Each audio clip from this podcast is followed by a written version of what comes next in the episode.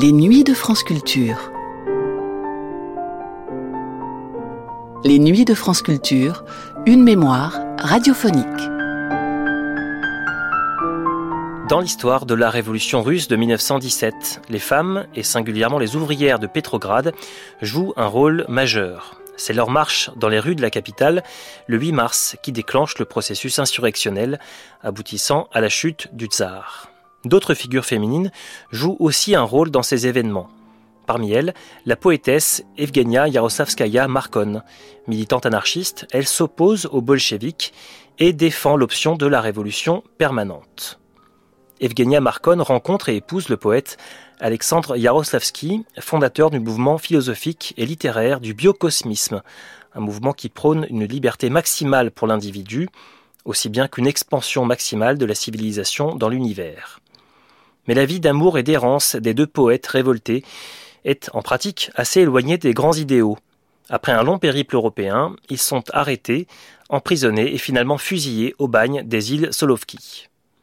Cette épopée tragique vous est racontée dans l'émission que voici, Evgenia Yaroslavskaya Markon, l'inflexible, deuxième épisode d'une histoire particulière sur les femmes dans la Révolution russe, première diffusion de cette émission sur France Culture le 15 octobre 2017. Femme au cœur de la Révolution russe. Yevgenia Yaroslavskaya Markon, l'inflexible. Un documentaire de Delphine Chaume réalisé par Ghislaine David.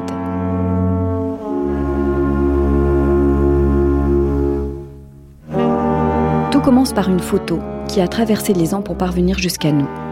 Une photo parmi toutes celles des condamnés à mort par le régime soviétique. Derrière cette photo, il y a la fougue d'une jeune femme, éprise d'absolu, fascinée par le monde de la marge, happée par la révolution russe, et qui, envers et contre tout, restera fidèle à l'idée qui l'a transportée. C'est dans les archives du FSB, l'ex-KGB, que, punaisé à son dossier, se trouvait le récit de sa vie, griffonné à la hâte dans sa cellule.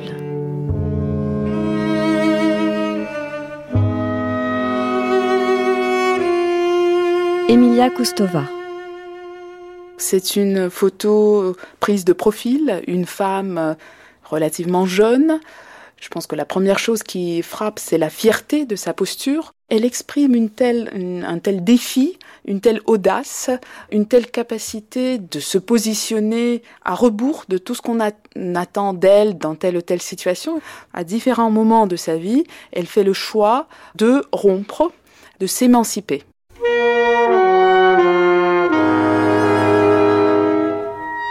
Avertissement.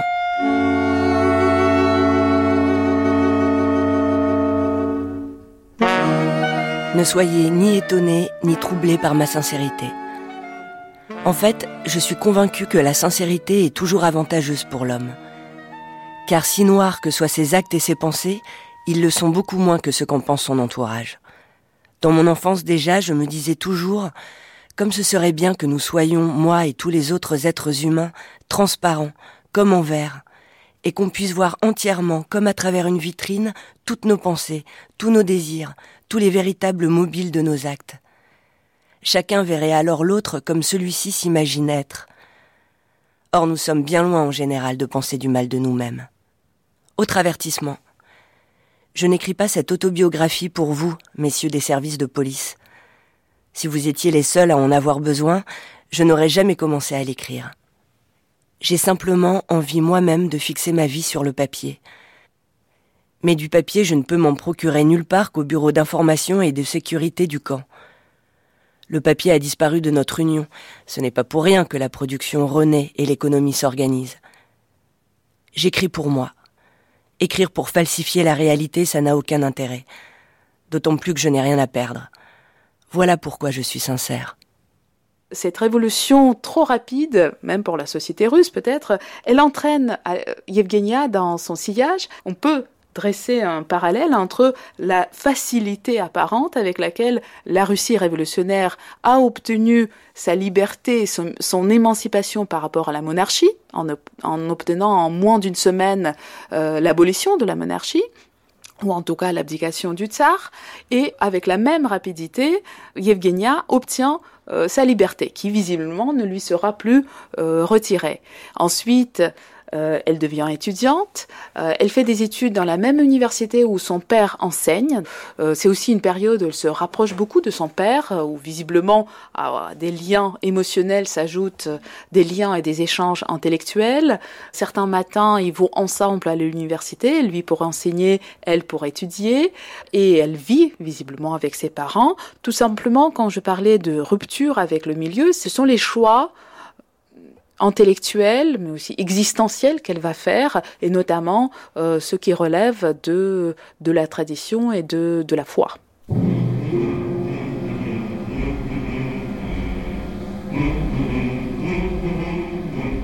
Maintenant, je vais raconter comment j'ai accueilli et vécu la Révolution elle-même. Comme je l'ai déjà dit, jusqu'à l'âge de 14 ans, je n'avais pas le droit de sortir sans être accompagnée, par ma gouvernante ou une autre personne. Alors cette fois-là, durant les journées de février 1917, profitant du désordre général, je me suis tout bonnement sauvée de la maison. J'ai traîné un peu dans les rues, j'ai crié bourreau sous les tirs à blanc au coin de la perspective Nevsky et de la rue Sadovaya, et je suis rentrée à la maison si vite qu'on n'a même pas eu le temps de remarquer mon absence.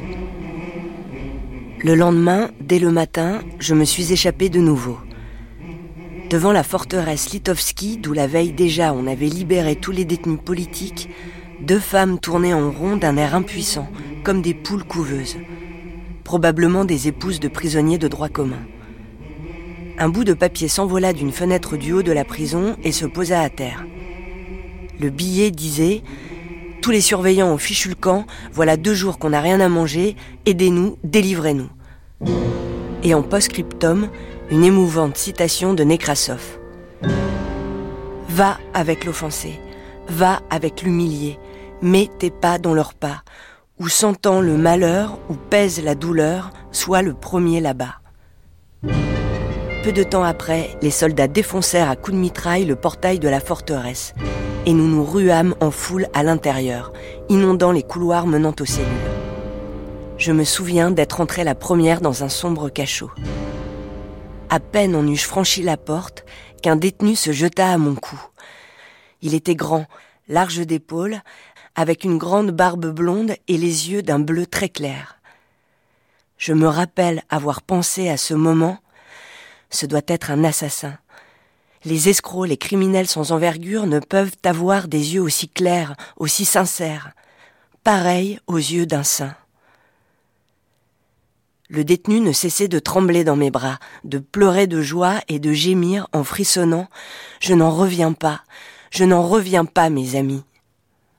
Ce qui est assez incroyable chez elle, c'est que, étant enfant ou adolescente, elle rêve euh, d'être révolutionnaire, d'être dans la clandestinité. Elle n'est pas la seule à en rêver, puisque les, les expressions de l'injustice sont très nombreuses dans la Russie tsariste. Il y a toute une tradition, y compris une tradition de romantiser la, le mouvement révolutionnaire.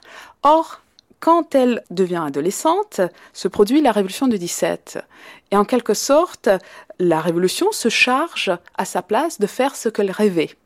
Elle cherche à rejoindre cette révolution malgré son, son âge qui, qui est un âge, elle a 15 ans, 14 ans à l'époque.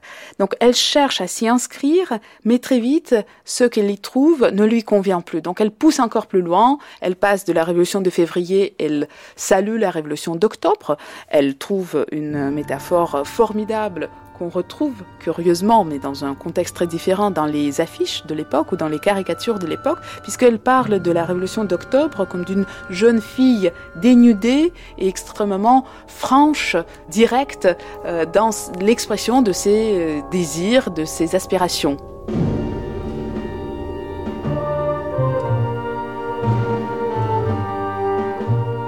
Si c'est l'image d'une jeune fille dénudée qui parle avant tout à Yevgenia, c'est que dans la Révolution, elle, elle s'y est engagée, au sens propre du terme. Elle a mis son corps en gage, allant jusqu'à s'affamer durant des semaines pour éprouver, comprendre les tourments de ceux qui n'avaient rien à manger.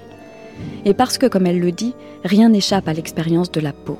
Alors évidemment, ceux qui lui semblent tordre l'immense espoir des révolutionnaires ne méritent que son mépris et sa haine.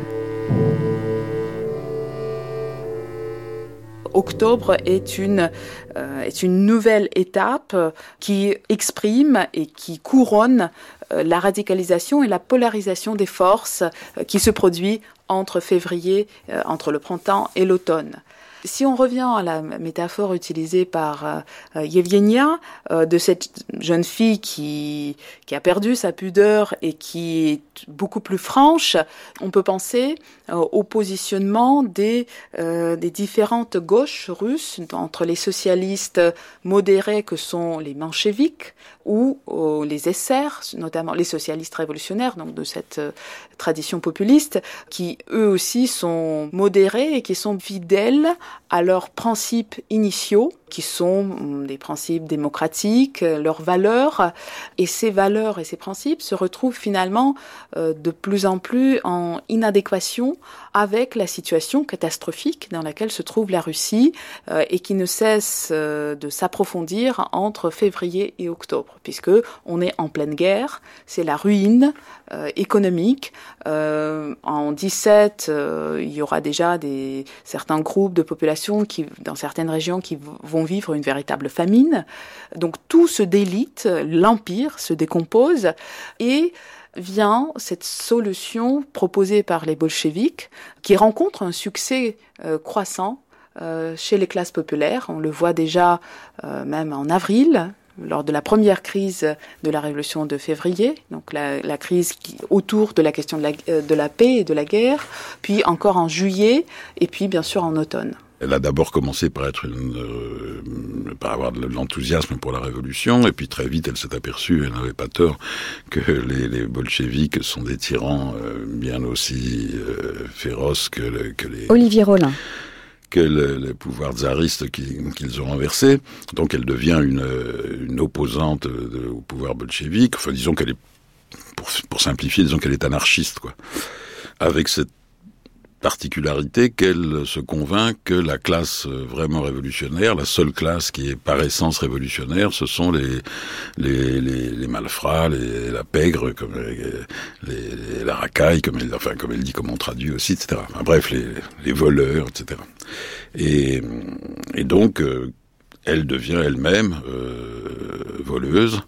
Euh, pas, dit-elle, pour euh, catéchiser, si je puis dire, les, voleurs, non, pour apprendre d'eux, pour, pour, pour faire partie de leur monde, pour apprendre d'eux euh, leur façon de vivre. Bon, donc elle vient voleuse, elle est arrêtée, dire à plusieurs reprises.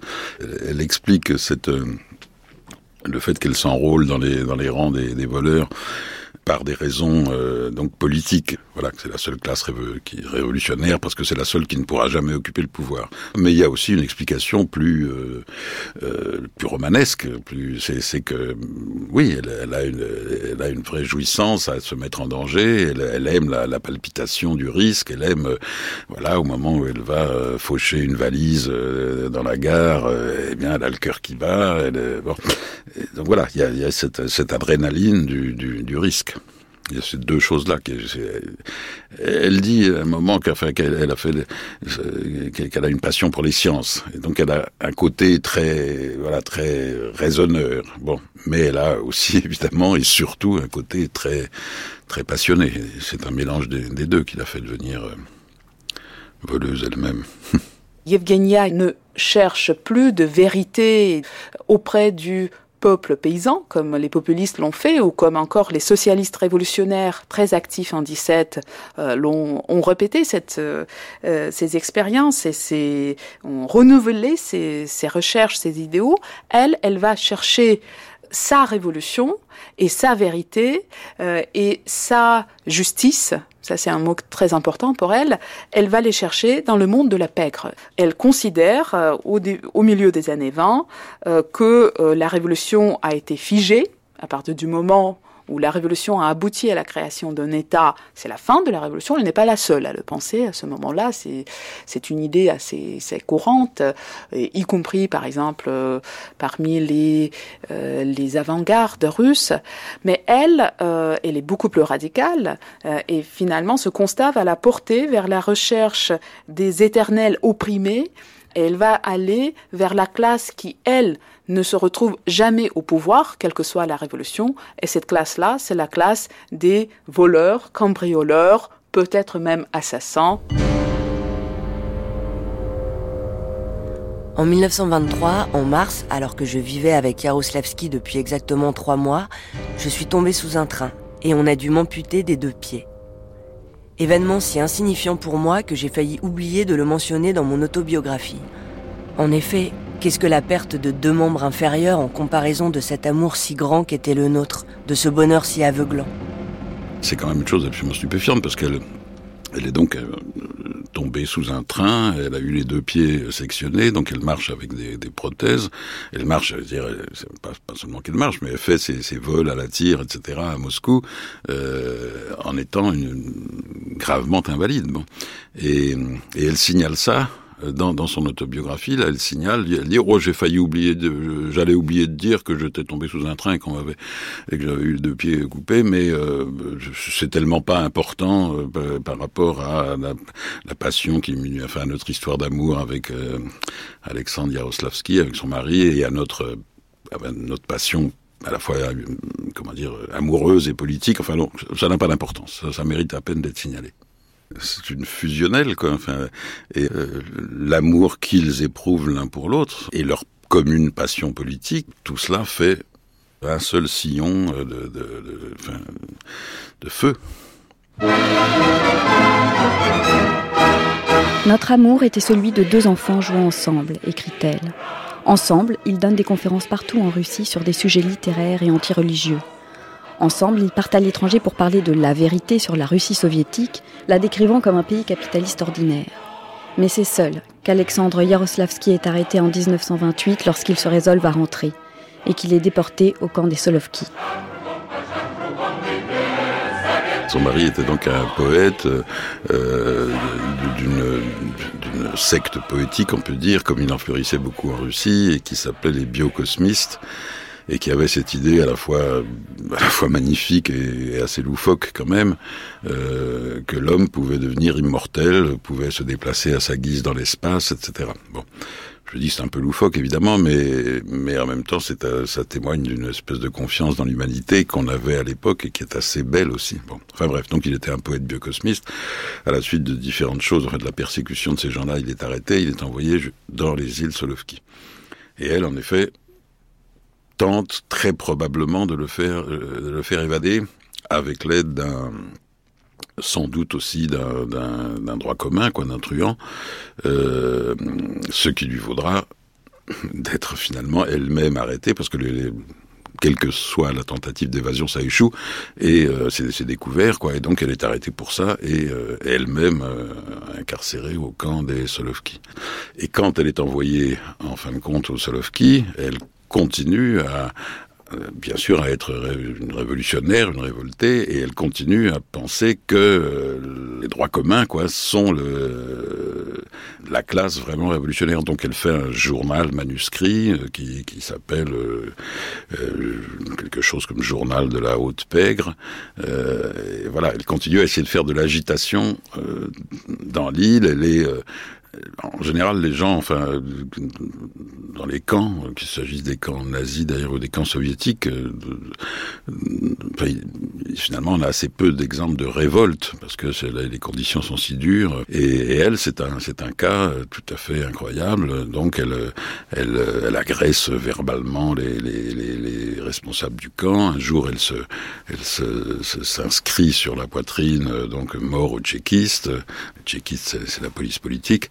Enfin, elle fait euh, tout euh, pour, pour, pour être fusillée. Bon, certainement pas pour cela, mais euh, le moindre de ces, de ces actes de révolte, elle balance une brique sur le chef du camp, euh, elle, elle dit qu'elle est pour euh, des, des, en, comment dire encourager les soldats de l'armée rouge à déserter. Elle dit qu'elle est pour des insurrections paysannes, qu'elle est pour des, actes terroristes, dit-elle, contre les, gens de, de, de, de la Tchéka, de la GPU, etc.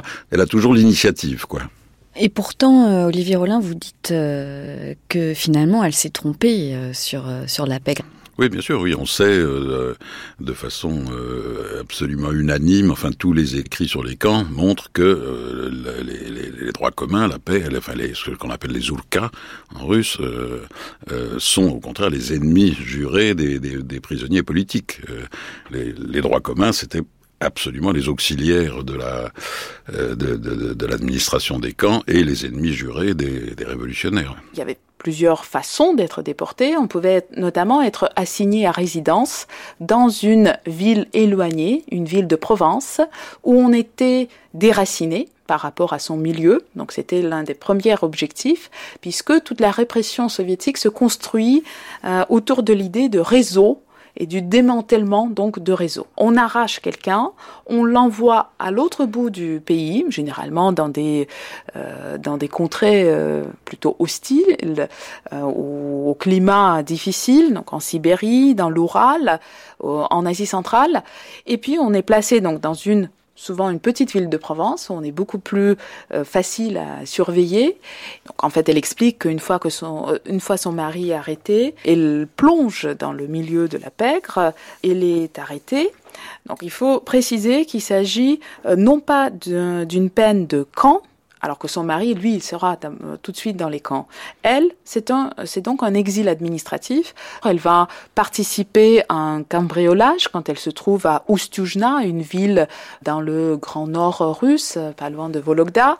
On va l'envoyer en Sibérie et plutôt dans les villages, et c'est là que donc elle va euh, pratiquer la divination, et c'est de là qu'elle va euh, essayer de s'enfuir. elle a quitté son lieu de résidence obligatoire. Donc elle, là, elle commet euh, un crime aux yeux du régime bolchevique. Et comme elle cherche à rejoindre visiblement ou s'approcher de son mari, et là il y a un flou dans le récit, mais visiblement elle a paraît-il, elle a essayé de d'organiser la fuite de son mari. Là, euh, elle sera arrêtée et envoyée en prison, puis en camp de Solovki. Alors la répression euh, a toujours existé en Union soviétique. Et elle a même été, euh, d'une part, théorisée et même euh, promue par Lénine. Alexandre Soumpf. Parce que Lénine avait euh, prévu, dès novembre 1914, qu'il fallait transformer la guerre impérialiste, donc la guerre mondiale, en guerre civile. Et qu'on ne pouvait pas mener à bien la révolution telle que lui, leader des bolcheviks, la concevait sans une véritable guerre civile, c'est-à-dire la lutte de classe armée. Et ça passe évidemment euh, par euh, des opérations militaires, mais aussi par des arrestations, des exécutions, la création de la Tchéka dès euh, décembre 1917, donc d'une police politique, euh, cette fois-ci communiste, qui euh, élimine les adversaires principaux du régime en fonction des priorités du moment, et qui, on a retrouvé à l'ouverture des archives soviétiques au début des années 90, des ordres signés de la main de Lénine disant qu'il fallait liquider un certain nombre d'opposants, y compris, y compris des militants socialistes, alors qu'il était alors que l'éthique révolutionnaire impliquait qu'on ne touche pas euh, aux, camarades de lutte. Donc, euh, Lénine se sert de la violence politique, et puis le parti lui-même n'est pas à l'abri, car euh, dès 1919, une première grande purge du parti conduit à l'exclusion d'à peu près un tiers des membres du parti. Et donc ces purges, elles sont régulières. Et puis en 1922, vous avez un premier grand procès à spectacle, euh, qui est le grand procès du Parti socialiste révolutionnaire, qui était le grand parti en Russie, le plus nombreux, avec le plus de militants, le plus d'électeurs, celui qui a remporté haut la main les élections à la Constituante de novembre 1917. Et ce procès à spectacle euh, a suivi euh, des répressions de tous les autres partis politiques, que ce soit les mencheviks, les anarchistes, qui ont été euh, soumis et envoyés en camp. Euh, et c'est là qu'on a réactivé notamment le, camp des Solovki, donc euh, ces îles situées euh, au, au, milieu de la mer Blanche, enfin au, large de la terre ferme, lieu de relégation déjà à l'époque tsariste. C'est un monastère. Alors on se servait beaucoup des monastères à, l'époque tsariste pour cela, et qui a été réactivé et qui est devenu le premier camp de prisonniers politiques. Et avec donc une là-bas, euh, vraiment la fine fleur, on peut dire, euh, de, de l'intelligentsia révolutionnaire russe. Parce que c'est bien ça la question, c'est qui est avec nous ou qui est contre nous. Et de ce point de vue-là, le fait que Yaroslavski et, euh, et, et, sa femme partent en 1927 est assez singulier puisque c'est le moment où Staline prend enfin le pouvoir euh, en URSS. Et donc eux, ils partent juste avant ce, moment capital et moment au, cours duquel on peut penser que euh, le mari de Yevgenia Markon euh, aurait fait partie de, ces opposants. Euh, plus désigné que déclaré en fait. Mais quand il revient en 1928, de toute façon, euh, l'URSS euh, commence à être stalinisé. Et euh, stalinisé, ça veut dire qu'on n'est plus dans une lutte vitale contre les opposants du régime, on en est déjà à inventer une série d'ennemis du régime de manière à, d'une part, faire peser la menace sur tout un chacun, et d'autre part, à renforcer la cohésion à l'intérieur de ceux qui ne sont pas exclus, justement. Et c'est là où, évidemment, un profil euh, comme celui de, ces deux euh, militants, euh, militants à la parole libre, comme on, il y en avait eu, énormément dans les années 1920, eh bien, n'est plus compatible avec la stalinisation du bolchevisme. Et à ce titre-là, ils doivent être écartés. Ils doivent être écartés en camp où ils sont maltraités, où on essaye de les rééduquer.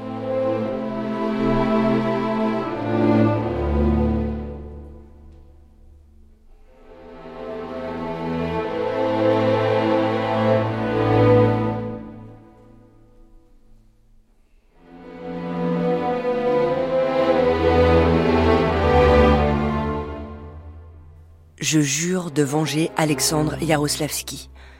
Pas seulement l'être aimé, mais le compagnon d'armes, le complice, le camarade d'affaires, comme on dit entre nous dans l'argot de la pègre. Et surtout, le poète génial abattu par votre médiocrité.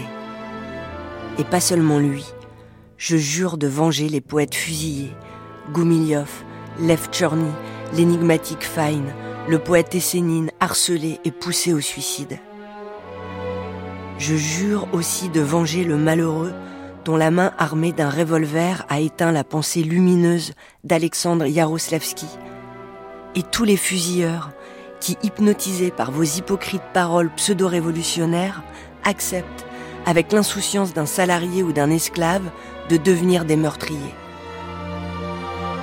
Je jure de venger par le verbe et par le sang tous ceux qui ne savent pas ce qu'ils font. Et je tiendrai ce serment à condition bien sûr que cette autobiographie ne soit pas vouée à devenir une autonécrologie.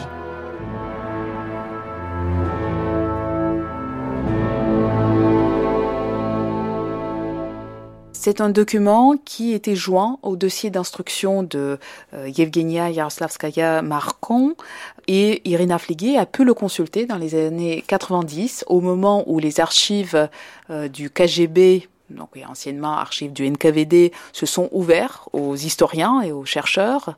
Ce n'est plus vraiment le cas aujourd'hui, mais en tout cas, donc euh, durant les années 90, il y a eu une période qui a permis d'étudier euh, de façon assez systématique ces, fonds et entre autres euh, d'en exhumer des témoignages comme celui de Yevgenia, sachant que celui-ci est quand même exceptionnel parce que tout simplement les détenus n'avaient pas accès au papier ni à la possibilité d'écrire et c'est déjà assez très très rare qu'on puisse accéder à un texte produit par l'individu lui-même et non pas écrit, retranscrit par euh, euh, les enquêteurs.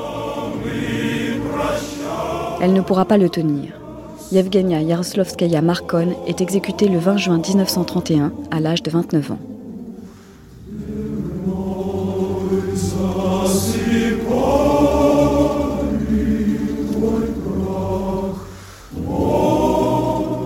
Visiblement, euh, sa trajectoire est connue euh, et elle est souvent évoquée par la nouvelle gauche russe euh, qui cherche, entre autres, des alternatives historiques ou actuelles à la tradition bolchevique et soviétique. Et donc elle est présentée comme l'incarnation de cette alternative qui a bien existé et qui a été écrasée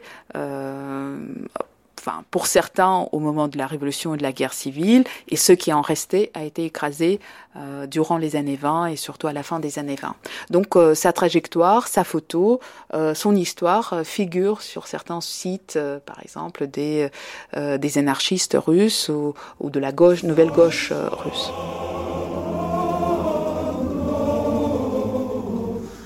C'était Femme au cœur de la révolution russe, Yevgenia Yaroslavskaya Markon, l'inflexible, un documentaire de Delphine Chaume réalisé par Ghislaine David. Texte lu par Anne Stephens et Sarah Chaumette.